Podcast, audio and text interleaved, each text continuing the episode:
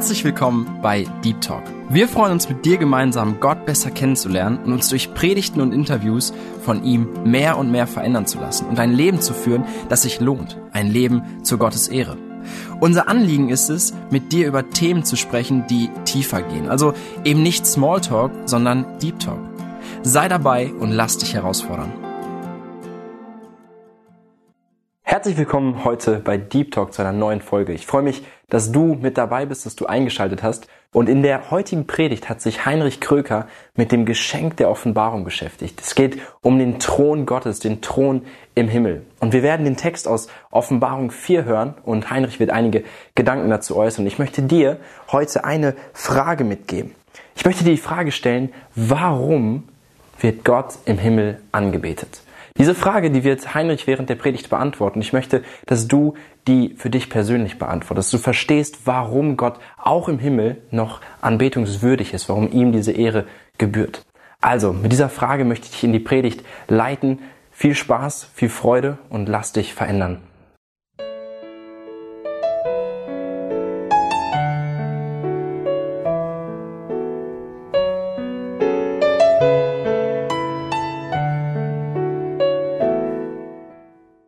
Wir wollen uns heute mit einem Text aus der Offenbarung beschäftigen, Offenbarung Kapitel 4. Ihr dürft schon mal gerne aufschlagen, aber vorher noch ein paar Worte. Wenn mein Papa von den Bergen in Kirgisistan erzählt hat, dann war das immer mit einer Emotion. Er mochte das. Er liebt Berge, er mag die Natur. Wenn er von den Äpfeln im Obstgarten spricht, dann sind da Emotionen verbunden. Warum? Es ist von der Geburt her seine Heimat. Er ist da aufgewachsen, er liebt das, er mag das. Und ich weiß nicht, ob ihr schon ältere Leute gehört habt, wenn sie von ihrem Heimatort erzählen, wo sie geboren sind. Da sind Emotionen mit verbunden. Es ist nicht neutral. Es ist nicht eine sachliche Information, sondern es ist eine emotionale Information. Als Jesus hier auf der Erde war, hat er ganz oft zwei Worte gebraucht. Er hat von seinem Vater gesprochen und er hat vom Himmel gesprochen. Und es ist nicht einfach eine emotionale Information. Ich sage euch jetzt mal, wie es im Himmel ist. Könnt ihr mal nachlesen. Hier habt ihr die Bibel. Schaut mal, wie es im Himmel ist. Nein, Jesus hat emotional von seiner Heimat gesprochen. Von seinem Vater, der im Himmel war zu der Zeit. Und er selbst hat, ich weiß nicht wie viele Millionen, Milliarden Jahre im Himmel verbracht. Und dann kam er auf die Erde und hat von seiner Heimat gesprochen. Da ist er Nein, aufgewachsen wahrscheinlich nicht. Er ist schon immer da gewesen. Aber es war, es war eine Verbundenheit mit ihm, mit seinem Vater im Himmel. Und so wollen wir heute zusammen einen Blick tun in den Himmel. Und ich möchte sagen, mit diesem Hintergrund, nicht als reine sachliche Information, sondern als die Heimat Jesu, als die Heimat Gottes und als die Heimat jedes Christen, denn da gehören wir auch hin. Da kommen wir auch nochmal hin. Offenbarung 4, ich lese ab Vers 1 das ganze Kapitel. Danach blickte ich auf und sah im Himmel eine offene Tür. Die gleiche Stimme, die schon vorher mit mir gesprochen hatte und die wie eine Fanfare klang, sagte, komm hier herauf. Ich werde dir zeigen, was nach diesen Dingen geschehen muss. Im gleichen Augenblick wurde ich vom Geist ergriffen. Ich sah einen Thron im Himmel stehen und auf dem Thron saß jemand. Seine Gestalt funkelte wie ein Diamant und glühte rot wie ein Karneol, und den ganzen Thron umleuchtete ein Regenbogen, grün wie ein Smaragd. Um den Thron herum standen im Kreis 24 andere Throne. Darauf saßen 24 Älteste, die in weiße Gewänder gehüllt waren und goldene Siegeskränze trugen. Aus dem Thron heraus zuckten Blitze, man hörte ein Dröhnen und Donnerschläge, vor dem Thron loderten sieben Fackeln, das sind die sieben Geister Gottes. Die Fläche vor dem Thron war wie ein gläsernes Meer von kristallener Klarheit. In der Mitte, im innersten Kreis um den Thron, standen vier mächtige Wesen, die vorn und hinten voller Augen waren. Das erste Wesen glich einem Löwen, das zweite einem jungen Stier. Das dritte hatte ein Gesicht wie ein Mensch und das vierte glich einem fliegenden Adler. Jedes der vier Wesen hatte sechs Flügel, die ebenfalls innen und außen mit Augen besetzt waren. Und immer wieder, bei Tag und Nacht, rufen sie diese mächtigen Wesen heilig. Heilig, heilig ist Gott, der Herr, der allmächtige Herrscher, der war, der ist und der kommt. Immer wenn diese Wesen dem, der auf dem Thron sitzt und in alle Ewigkeit lebt, Ehre erweisen, wenn sie ihn rühmen und ihm ihren Dank bringen, werfen sich auch die Ältesten nieder und beten ihn an. Ihn, der auf dem Thron sitzt und in alle Ewigkeit lebt. Sie legen ihre Siegeskränze vor dem Thron nieder und sagen, würdig bist du, unser Gott, unser Herr. Dir gebührt Ehre und Ruhm und alle Macht, denn du hast alle Dinge erschaffen. Du hast es gewollt und die Schöpfung entstand. Ich würde mit euch noch gerne beten. Herr Jesus, du bist aus dem Himmel gekommen und hast deinem Jünger Johannes diese Nachricht gegeben oder diese Botschaft gegeben. Er hat etwas gesehen, ist aufgeschrieben und wir dürfen das lesen. Und ich bitte dich, dass du heute unser Herzen füllst mit dem, was du gesehen hast, was du erlebt hast, von dem, wie der Himmel ist. Ich bitte dich, dass du unser Herzen öffnest, dass wir dich heute sehen können. Amen. Wie gesagt, als Jesus hier auf der Erde war, hat er von seinem Vater im Himmel gesprochen. Und immer wieder war sein Bemühen, seinen Jüngern den Vater nahe zu bringen. Als sie fragten, wie sollen wir beten, hat er gesagt, ihr dürft beten, unser Vater im Himmel, geheiligt werde dein Name und so weiter. Und dann sagt er, dein Wille geschehe wie im Himmel, so auf Erden. Als am letzten Abend, den sie gemeinsam verbrachten, als auch sein Ziel war, sie auf das vorzubereiten, was kommen sollte, hat er ihnen nahegebracht und hat gesagt, bis jetzt habt ihr mit mir gesprochen und ihr habt von mir etwas erbeten. Von jetzt an könnt ihr direkt mit dem Vater sprechen. Einer der Jünger fragt ihn, wir, wir wissen nicht, zeig uns den Vater, wer ist er? Und Jesus sagt, Philippus, ich bin doch schon so lange bei dir. Weißt du nicht, wer mich sieht, der sieht den Vater? Also er hat sein Leben, sein Wesen hat den Vater wiedergespiegelt. Jesus ist dann gestorben, ist auferstanden, ist in den Himmel gefahren und die Engel sagten zu den Jüngern, so wie ihr ihn habt den Himmel fahren sehen, wird er wiederkommen. Und dann, einige Jahrzehnte später, soweit wir es nachvollziehen können, gibt Jesus seinem Jünger Johannes die Offenbarung. Offenbarung 1, Vers 1, da lesen wir, in diesem Buch enthüllt Jesus Christus was Gott ihm für seine Diener anvertraut hat. Sie sollten wissen, was bald geschehen muss. Deshalb ließ er es durch seinen Engel seinem Diener Johannes zukommen. Also die ganze Offenbarung ist ein Geschenk Gottes, das Jesus seinen Knechten, seinen Jüngern, ich sage heute, uns Christen gegeben hat, damit wir ein bisschen verstehen, was noch kommen wird. Und ein Teil davon kommt dann hier er erklärt ihm zuerst, was auf der Erde ist. Auf der Erde waren die Gemeinden, die sieben Gemeinden. Und das sind die ersten drei Kapitel.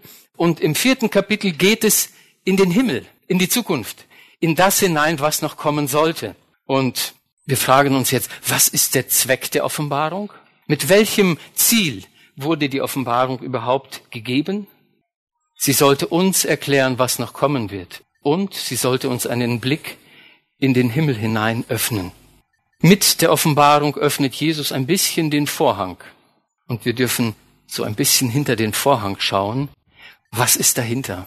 Was ist in dieser Welt, die wir noch nicht kennen? Und vieles davon bringt Rätsel, bringt Fragen auf. Und trotzdem wollen wir uns das heute etwas genauer anschauen. Im Himmel, das ist das Erste, was Johannes hier sieht. Ein Engel sagt ihm, komm herauf. Und dann ist er im nächsten Moment vom Geist ergriffen und dann sieht er im Himmel was? Einen Thron. Einen Thron und auf diesem Thron sitzt jemand. Dieser jemand ist Gott, der Herr, der himmlische Vater, der Schöpfer über allem, der Herr über allem, der ewige Gott, der schon immer war, der ist und immer sein wird. Und ich möchte einige Gedanken aus dem, was wir gelesen haben, hervorheben. Der erste Gedanke, den Himmel gibt es echt. Es ist keine Fantasie von Leuten, die hoffen, dass es auch ein bisschen mehr gibt als nur dieses Leben hier. Der Himmel ist echt da. Jesus war da, er ist gekommen und ist wieder zurückgegangen. Johannes hat es gesehen. Und er bezeugt das, was er gesehen hat. Den Himmel gibt es in echt. Paulus hat einen Blick in den Himmel geworfen. Und wir dürfen heute auch einen Blick in den Himmel werfen durch das, was wir in der Offenbarung lesen. Das kann nur im Herzen geschehen durch den Geist. Und das, was Johannes hier erlebt hat, war, der Geist hat ihn hinein befördert in diese Welt. Und ich würde gerne mit euch diesen Text noch einmal lesen. Wenn es euch hilft, macht einmal die Augen zu und versucht euch vorzustellen, was Johannes hier beschreibt. Im gleichen Augenblick wurde ich vom Geist ergriffen. Ich sah einen Thron im Himmel stehen. Und auf dem Thron saß jemand. Seine Gestalt funkelte wie ein Diamant und glühte rot wie ein Karneol. Und den ganzen Thron umleuchtete ein Regenbogen, grün wie ein Smaragd. Um den Thron herum standen im Kreis 24 andere Throne. Darauf saßen 24 Älteste, die in weiße Gewänder gehüllt waren und goldene Siegeskränze trugen. Aus dem Thron heraus zuckten Blitze, man hörte ein Dröhnen und Donnerschläge. Vor dem Thron loderten sieben Fackeln, das sind die sieben Geister Gottes. Die Fläche vor dem Thron war wie ein gläsernes Meer von kristallener Klarheit. In der Mitte im innersten Kreis um den Thron standen vier mächtige Wesen, die vorn und hinten voller Augen waren. Das erste wesentlich einem Löwen, das zweite einem jungen Stier, das dritte hatte ein Gesicht wie ein Mensch und das vierte glich einem fliegenden Adler. Jedes der vier hatte sechs Flügel, die ebenfalls innen und außen mit Augen besetzt waren. Und immer wieder bei Tag und Nacht rufen diese mächtigen Wesen, heilig, Heilig, heilig ist Gott der Herr, der allmächtige Herrscher, der war, der ist und der kommt. Immer wenn diese Wesen dem, der auf dem Thron sitzt und in alle Ewigkeit lebt, Ehre erweisen, wenn sie ihn rühmen und ihm ihren Dank bringen, werfen sich auch die Ältesten nieder und beten ihn an. Ihn, der auf dem Thron sitzt und in alle Ewigkeit lebt. Sie legen ihre Siegeskränze vor dem Thron nieder und sagen, würdig bist du, unser Herr und Gott. Dir gebührt Ehre und Ruhm und alle Macht, denn du hast alle Dinge erschaffen. Du hast es gewollt und die Schöpfung entstand. Lass uns mal anschauen, wie wird der, der auf dem Thron sitzt, beschrieben. Hier werden Begriffe benutzt von Steinen, die mir persönlich nicht viel gesagt haben. Ich habe etwas nachgeschaut. Johannes beschreibt diesen, der auf dem Thron sitzt, wie einen funkelnden Diamanten. Funkelnder Diamant heißt, er wird angeschienen von einem hellen Licht und dann gibt es einen, ein funkelndes Aussehen, einen strahlenden Glanz. Andere Übersetzungen verwenden hier das Wort Jaspis. Jaspis hat typischerweise eine rote Farbe, kann aber auch unterschiedlich bunt sein. Es ist der gleiche Stein gemeint. Und dann erwähnt er den Stein Karneol. Karneol ist ein roter Stein, der glühend rot aussieht. Und dann dieser schimmernde Strahlenglanz um den Thron herum. Wie ein Regenbogen. Grün wie ein Smaragd. Ein Smaragd ist immer grün. Es ist schwer, sich das vorzustellen. Aber eines wird deutlich. Durch die ganze Atmosphäre, die Johannes sieht, alle Aufmerksamkeit, alle Konzentration ist auf den Thron gerichtet, auf den, der da sitzt. Also muss es eine Herrlichkeit gewesen sein, eine Schönheit, ein Glanz, etwas, etwas unbeschreiblich Schönes. Das passt zu dem, was der Rest der Bibel sagt. Die Bibel sagt, Gott ist Licht und er wohnt in einem Licht, das niemand sehen kann und wo niemand hinkommen kann. Kein Mensch kann Gott sehen. Er befindet sich hier im Himmel und so ist Gott für die anderen Wesen sichtbar in einer Beschreibung, die schwer vorstellbar ist. Was noch in diesem Kapitel deutlich wird, Gott sitzt auf dem Thron. Und er war, er ist und er bleibt in alle Ewigkeit. Was entnehmen wir daraus? Wir können einfach sagen, Gott regiert. Gott regiert von Ewigkeit in der Gegenwart und in die Ewigkeit hinein. Das ist derjenige, der letztendlich auf dem Thron sitzt. Als Noah in der Arche war und die damalige Welt kaputt ging, wer saß auf dem Thron? Gott der Herr. Als Mose mit den Israeliten unterwegs war und sie in Sünde gerieten und das Ganze einen ganz schlechten Weg nahm. Wer saß auf dem Thron? Gott, der Herr. Als die Pyramide in Ägypten gebaut wurde, lange, lange her, wer saß auf dem Thron? Gott, der Herr, saß auf dem Thron. Als der Zweite Weltkrieg tobte, wer saß auf dem Thron? Es war Gott, der Herr. Die ganze Zeit. Gott sitzt auf dem Thron, er regiert und er ist derjenige, der letztlich alles, alles in der Hand hat. Wer sitzt heute auf dem Thron? Bei dem ganzen Durcheinander, das wir im Moment erleben. Politisch, wirtschaftlich, klimatechnisch. Wer sitzt auf dem Thron? Wenn wir nicht aufpassen, glauben wir, Menschen machen das. Und Menschen sind verantwortlich für das, was im Moment passiert. Und alles liegt an den Menschen. Nein, die Verantwortung können wir nicht komplett zurücknehmen von uns Menschen. Jeder trägt an gewisser Stelle seine Verantwortung. Aber letztlich gibt es einen, der im Himmel auf dem Thron sitzt. Und dieser eine ist Gott der Herr. Und Jesus lehrt uns zu beten, dein Wille geschehe, Vater im Himmel. Wie im Himmel? Da geschieht der Wille Gottes. So auf der Erde. Und das ist der Maßstab für das, was hier auf der Erde geschehen sollte. Gott regiert. Es gibt wahrscheinlich kein Buch der Bibel, das so deutlich diese Wahrheit hervorhebt wie das Buch Daniel. In der schlimmsten Katastrophe, die das Volk erleben kann, Krieg, Verfolgung, Niederlage, Gefangenschaft, in einem anderen Land leben, die schlimmsten Zustände. Da wird in dem Buch Daniel ganz deutlich, wer regiert? Gott regiert. Er setzt Könige ein und setzt Könige ab. Er sagt im Voraus, was passieren wird. Und die Geschichte belegt, dass das, was im Buch Daniel vorausgesagt wurde, was Gott offenbart hat, genauso eingetroffen ist. Gott regiert. Das weiß Mose, wenn wir sein Leben anschauen. Das weiß Josua, als er dem Heerführer begegnet. Das weiß David. Das weiß Jesaja, der ihn auch sieht, Gott den Herrn, das weiß Jeremia und Hesekiel hat es auch ganz deutlich gesehen. Gott regiert. Was ist die größte Ungerechtigkeit, die es heute bei uns in Deutschland gibt? Ist es das Problem mit dem Gas? Ist es das Problem mit dem Klima? Ist es das Problem, dass so viele Menschen mit Mal hier sind? Was ist die größte Ungerechtigkeit in dieser Welt? Im Zusammenhang des Textes heute würde ich sagen, Gott sitzt im Himmel auf dem Thron und auf der Erde wird er missachtet. Man sieht ihn nicht, man beachtet ihn nicht, man missachtet ihn und man ehrt ihn nicht. Was ist das größte Problem, das wir als Menschen haben? Was ist mein größtes Dilemma? Ich kenne Gott. Ich liebe ihn. Und dann lebe ich dauernd so, als wenn ich regiere, als wenn mein Wille geschehen müsste, als wenn meine Wünsche erfüllt werden müssten. Ich glaube, das ist das, was wir heute diesem Text entnehmen können. Gott regiert.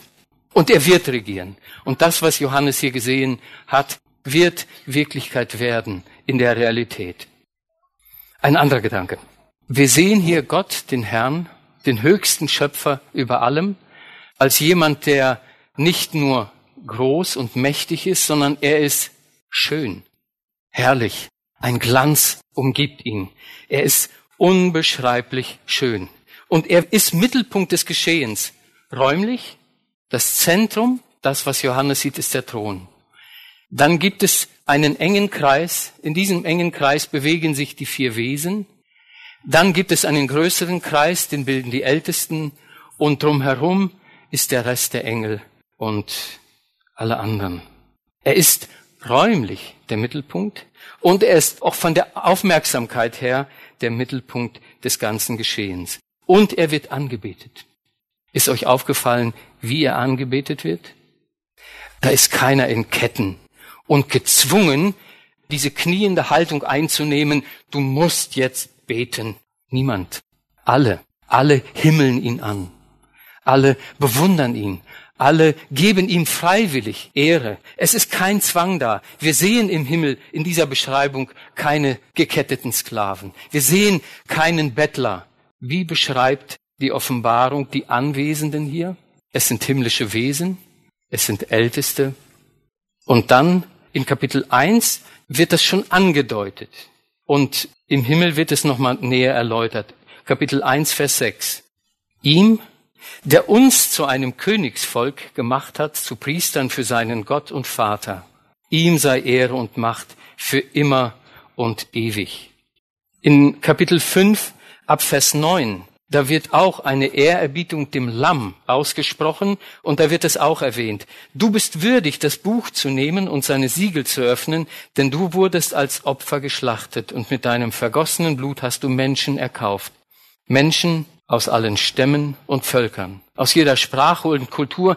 Du hast sie freigekauft für unseren Gott und sie zu einem Königsvolk und zu Priestern für ihn gemacht. Sie regieren in Zukunft die Welt. Gott liebt es, dass ihn mächtige Engelwesen umgeben und Gott liebt es, dass ihn Könige und Priester umgeben. Passt das in deinen Kopf? Ich habe Mühe damit. Ich habe Mühe damit, weil ich etwas anderes in meinem Herzen, in, in meinem Leben sehe. Aber das ist das, was sein wird. Das wird die Zukunft sein. Er wird angebetet, freiwillig, ohne Zwang, in tiefster Ehrerbietung.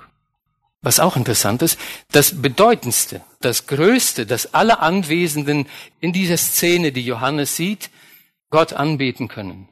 Sie schreiben keine Bücher über Gott.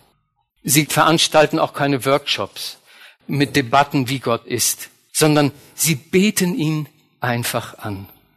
Und in dieser anbetenden Haltung vor Gott sehen wir, einerseits ist es Gott selbst, der da ist, die ehrerbietige Haltung gegenüber, und andererseits, wenn wir den Rest der Offenbarung lesen, es ist das Zentrum, wo das Geschehen über Himmel und Erde ausgeht. Von hier aus gehen die Befehle aus. Von hier aus gehen die Kommandos aus. Von hier werden Ereignisse losgetreten. Von hier aus wird das ganze, ganze Geschehen gelenkt. Also, wir könnten sagen, die Anbetungsstätte Gottes und der Regierungssitz Gottes sind an einem Platz. Es ist ein und die gleiche Stelle. Ein Gedanke von der Seite an dieser Stelle. Ich behaupte nicht, dass es immer falsch ist, aber ich habe den Eindruck, dass wir manchmal versuchen, Dinge zu lenken durch strategische Pläne, durch Diskussionen, durch demokratische Mehrheitsbeschlüsse und dann wird etwas sachlich Gutes, Korrektes, eine Richtigkeit einfach umgesetzt. Und ich will nicht sagen, dass es generell falsch ist. Aber das, was wir hier sehen, das ist nochmal viel, viel höher. Aus dem Lob Gottes, aus der Ehrerbietung Gottes gegenüber handelt Gott. Das ist ein Zusammenspiel das hier einzigartig ist. Und ich glaube, das sage ich mir persönlich, wenn ich es lernen könnte aus dieser Ehrerbietung Gott gegenüber, aus der Anbetung ihm gegenüber, aus der Nähe zu ihm heraus, Entscheidungen zu treffen fürs Leben. Ich kann jetzt schon sagen, es werden manchmal andere Entscheidungen sein. Manchmal versuche ich es aus einer Richtigkeit heraus zu tun. Aber aus der Gegenwart Gottes zu kommen und dann Dinge zu tun, ist nochmal etwas anderes.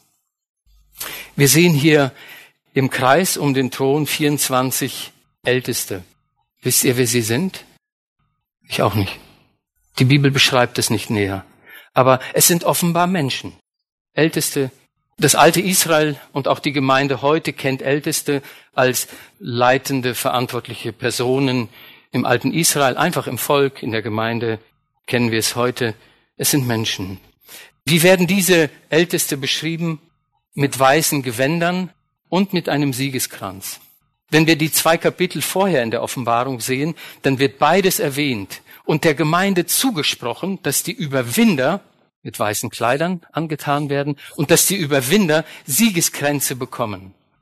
Ich denke, es sind diese Überwinder, die im Himmel auch die Ehre Gott geben werden und auch ihren Siegeskranz oder ihre Krone, wie es auch wiedergegeben wird, Gott als Ehrerbietung geben. Vor dem Thron ist etwas wie ein gläsernes Meer. Ein Meer verbinden wir mit einer Weite, mit weitem Wasser, wo man das andere Ufer nicht sieht. Ich weiß nicht, wie ich mir das vorstellen soll vor dem Thron. Vielleicht ist es auch eine Andeutung auf das Meer, das große Wasserbecken im Tempel oder auch in der Stiftshütte wurde auch als Meer bezeichnet. Vielleicht ist es auch das eher gemeint. Ich weiß es nicht genau. Aber es ist ein Meer, das glasklar wie Kristall ist und an einer anderen Stelle wird noch erwähnt, mit Feuer durchmengt. Das hat etwas mit Heiligkeit, das hat etwas mit Reinheit zu tun. Wir sehen hier vor dem Thron vier mächtige Wesen. Diese Wesen werden beschrieben, sie haben sechs Flügel, haben unterschiedliche Gesichter. Interessant ist, dass man diese gleichen Gesichter, den Löwen, den Stier, den Menschen und den Adler bei Hesekiel genauso sieht. Da ist es nur ein Wesen, das vier Gesichter hat. Aber es sind die gleichen Bilder, die gebraucht werden. Also ich kann euch das nicht erklären, was das bedeutet, aber wir sehen die Parallele im Alten und Neuen Testament. Das passt zusammen, das ist eine Einheit. Aber ein Detail würde ich noch gerne hervorheben über diese mächtigen Wesen, die hier beschrieben werden. Sie sind vorn und hinten voller Augen. Und dann im nächsten Vers steht sogar noch, dass die sechs Flügel, die sie haben, auch innen und außen mit Augen sind.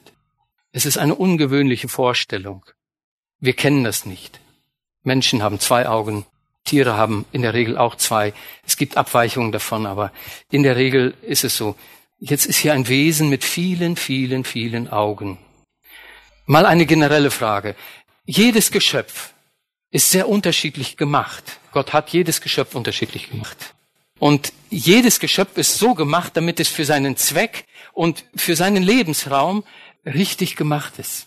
Ein Adler hat Flügel und gute Augen, weil er hoch in der Luft ist und die Mäuse von oben sehen muss. Ein Fisch hat Flossen und Kiemen, damit er im Wasser leben kann. Ein Eichhörnchen ist flink und hat scharfe Zähne, weil es auf dem Baum unterwegs ist und Nüsse knacken muss. Das sind ganz einfache Bilder aus der Schöpfung. Warum haben die Wesen vor dem Thron so viele Augen? Ich glaube, es ist ganz einfach, weil es unbegreiflich viel zu sehen gibt. Wenn es viel zu sehen gibt, braucht man viele Augen. Und das ist, muss ich sagen, ein Blick, der mir bisher fremd war vor dem Thron Gottes im innersten Kreis. Sie bilden den ganz, ganz engen Kreis um Gott herum. Da gibt es unbegreiflich viel zu sehen. Und sie können sich nicht satt sehen. Und das, was sie sehen, ruft immer wieder dieses Loben hervor und immer wieder rufen sie, heilig, heilig, heilig ist Gott der Herr. Die Initiative des Lobes Gottes geht woher aus? Nicht von außen, sondern von diesen Wesen, die unbegreiflich viel wahrnehmen von Gott selbst und die dann immer wieder ausrufen, Gott ist heilig, Gott ist heilig, Gott ist heilig, der mächtige Herrscher, der da ist, der war und der kommt. Heilig ist ein Wesenszug, den wir, soweit ich das verstehe, nur Gott zuschreiben können, der wirklich heilig ist. Und er heiligt uns. Und wir werden Heilige genannt, nicht weil wir es aus dem Wesen heraus sind, sondern weil er uns zu diesem Wesen gemacht hat und uns hineingenommen hat in sein Wesen. Gott ist rein, aber nicht nur rein. Da ist nichts Schmutziges, aber nicht nur nichts Schmutziges, sondern das kannst du nicht vereinen. Schmutz und Heiligkeit kann man nicht verbinden. Gott ist unnahbar in seiner Sündlosigkeit, in seiner Reinheit, in seiner Perfektion. Und so rufen diese Wesen immer wieder heilig, heilig, heilig ist Gott, der Herr.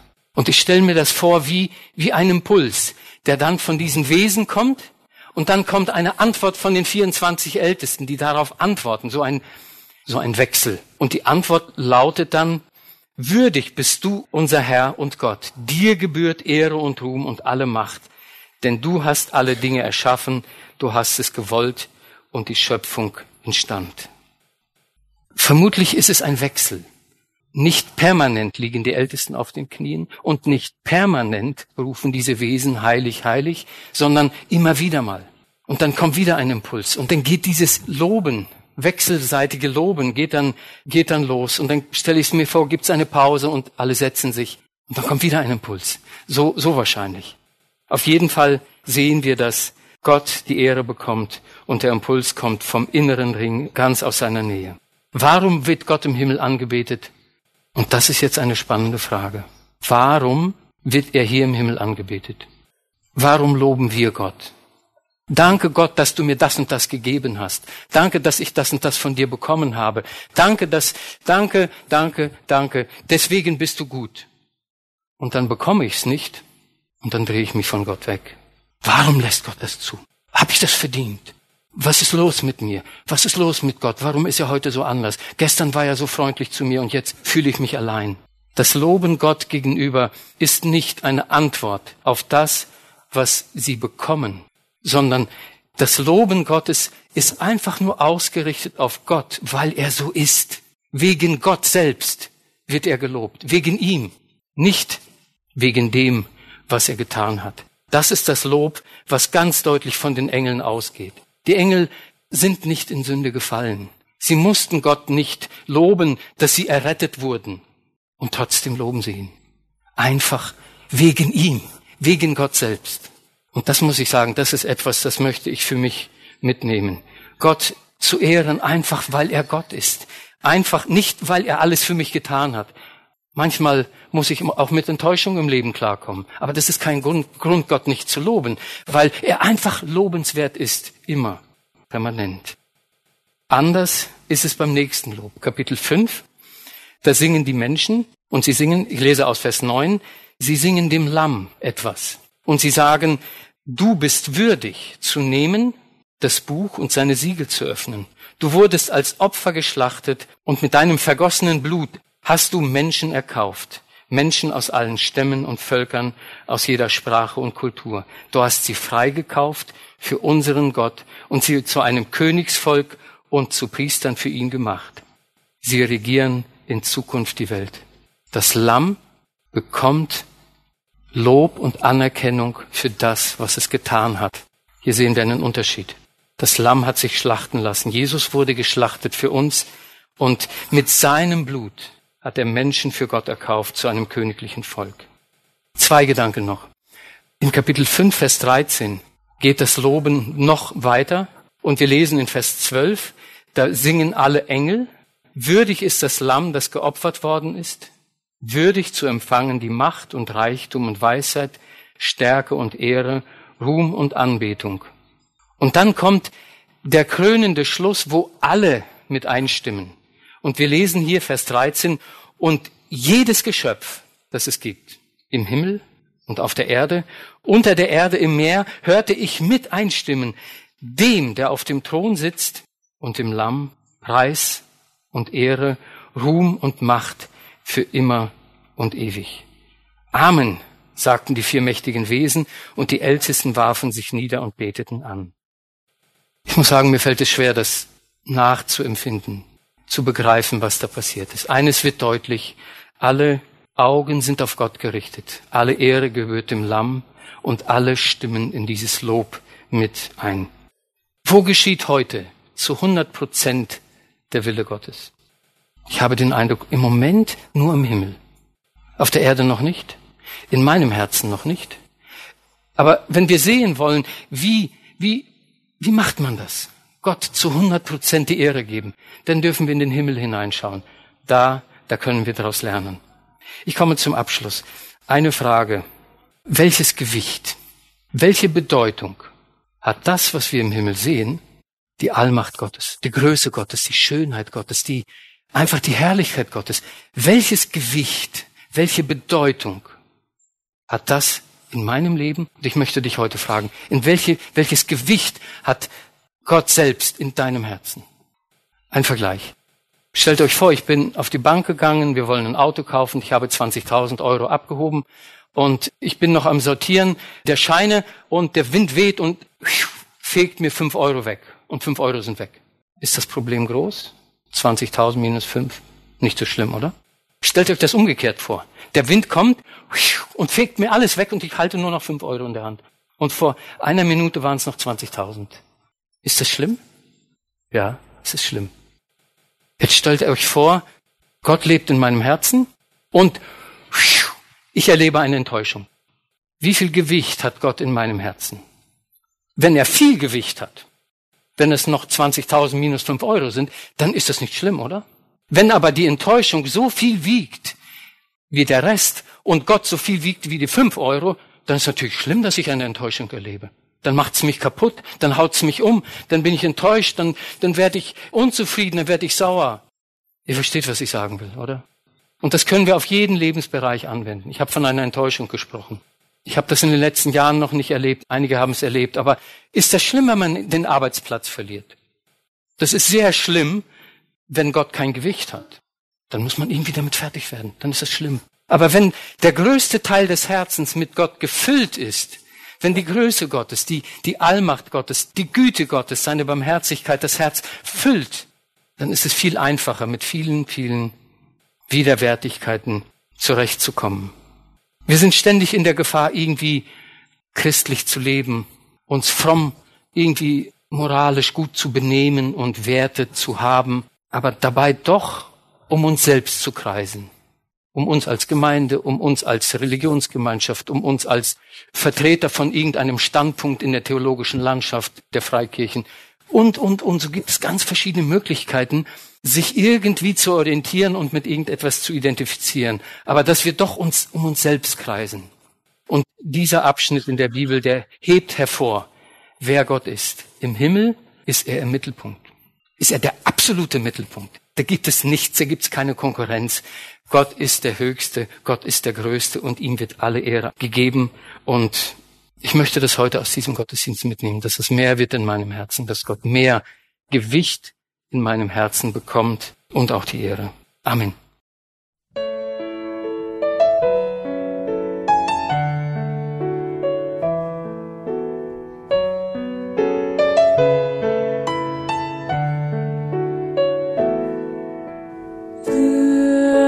Das Lamm, das geopfert ist, würdig das Lamm zu nehmen, würdig das Lamm, das geopfert ist, würdig das Lamm zu nehmen. Macht und Reichtum,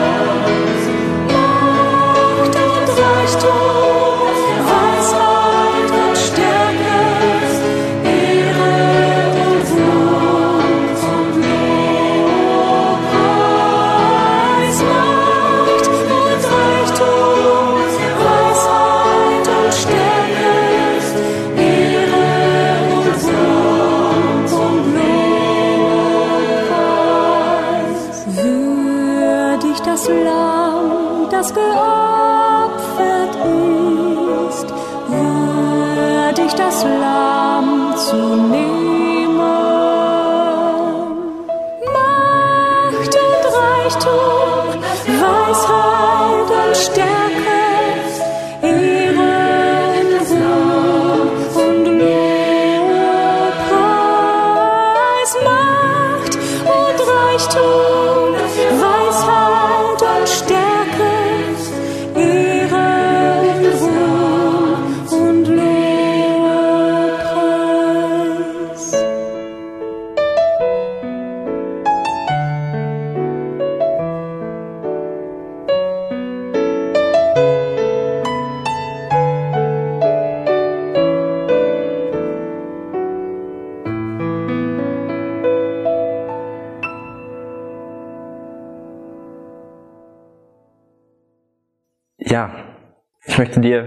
Jetzt zum Abschluss noch eine Frage stellen. Und zwar die Frage, die auch in der Predigt aufgelegt wurde. Welches Gewicht hat Gott in deinem Herzen? Sind es diese 20.000 Euro, die nicht erschütterbar sind, sondern wo es nicht schlimm ist, wenn mal 5 Euro fehlen, sag ich mal? Oder sind es diese fünf Euro, die von einer Enttäuschung so erschüttert oder weggeweht werden, dass nichts mehr da ist, dass kein gutes Fundament mehr da ist? Welches Gewicht hat Gott in deinem Leben? Beantworte diese Frage oder bete dafür in der kommenden Woche und schreib uns auch gerne, welche Antwort du gefunden hast, wie du dazu denkst, wo du stehst, wo wir vielleicht für dich beten können. Schön, dass du heute mit dabei warst. Ich wünsche dir Gottes Segen und eine schöne Woche und bis zum nächsten Mal.